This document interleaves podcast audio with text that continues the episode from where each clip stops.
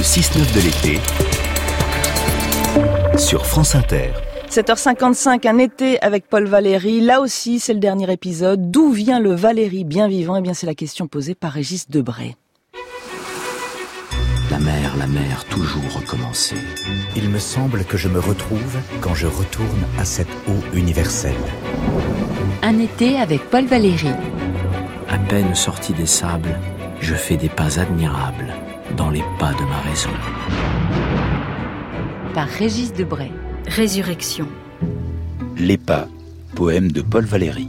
Tes pas, enfant de mon silence, saintement, lentement placés, vers le lit de ma vigilance, procèdent muets et glacés. À chaque changement de saison, changent aussi les capacités qu'ont les œuvres que nous gardons en stock d'émouvoir, de séduire ou de marquer les esprits.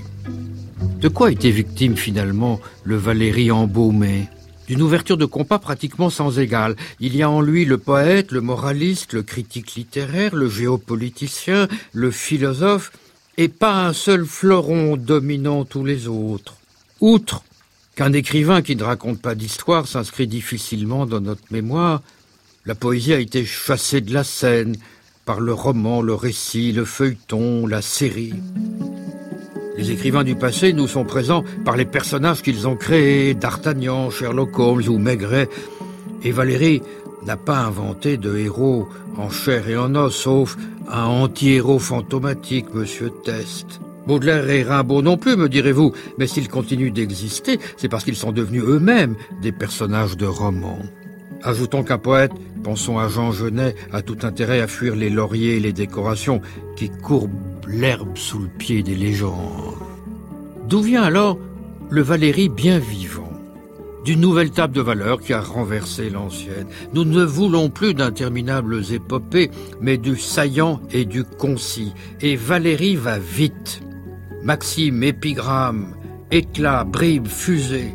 Un sac de grains où chacun peut chiner et où chaque perle sans besoin de collier peut trouver son occasion ou sa justesse. Nous sommes fatigués des discours en trois points et des pensées sans lieu ni date, des envolées dans le vide et cherchons d'instinct les aveux.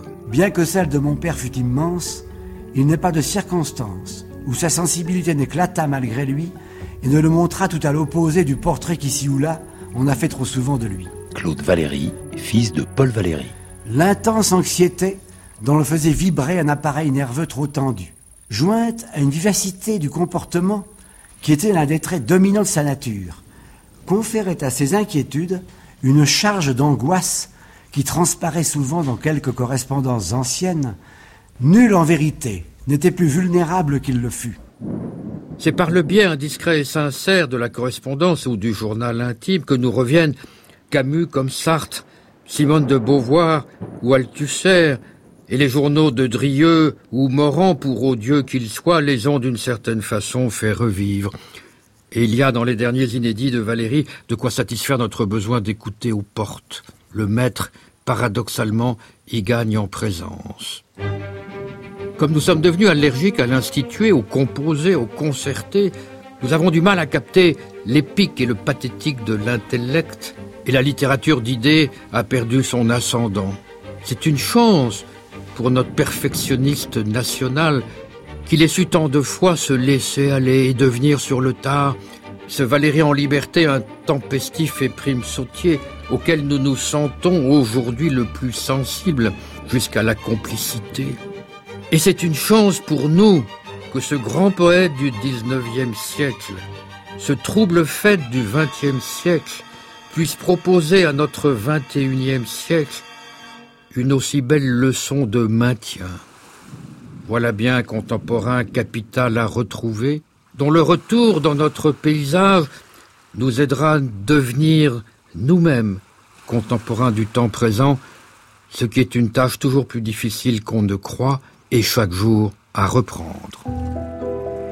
Si de tes lèvres avancées, tu prépares pour l'apaiser à l'habitant de mes pensées la nourriture d'un baiser, ne hâte pas cet acte tendre, douceur d'être et de n'être pas, car j'ai vécu de vous attendre, et mon cœur n'était que vos pas.